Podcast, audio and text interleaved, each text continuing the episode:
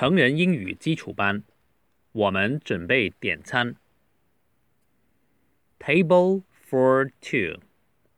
I'd like the non-smoking section. I'd like the window seat.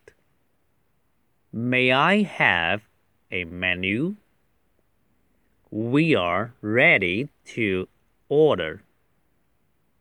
Can you take our order now? I'll have the special. She'll have the combo.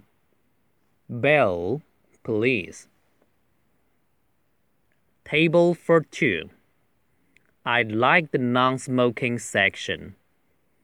I'd like the window seat. May I have a menu? We are ready to order. Can you take our order now? I'll have the special. She'll have the combo. Bill, please. Table for two.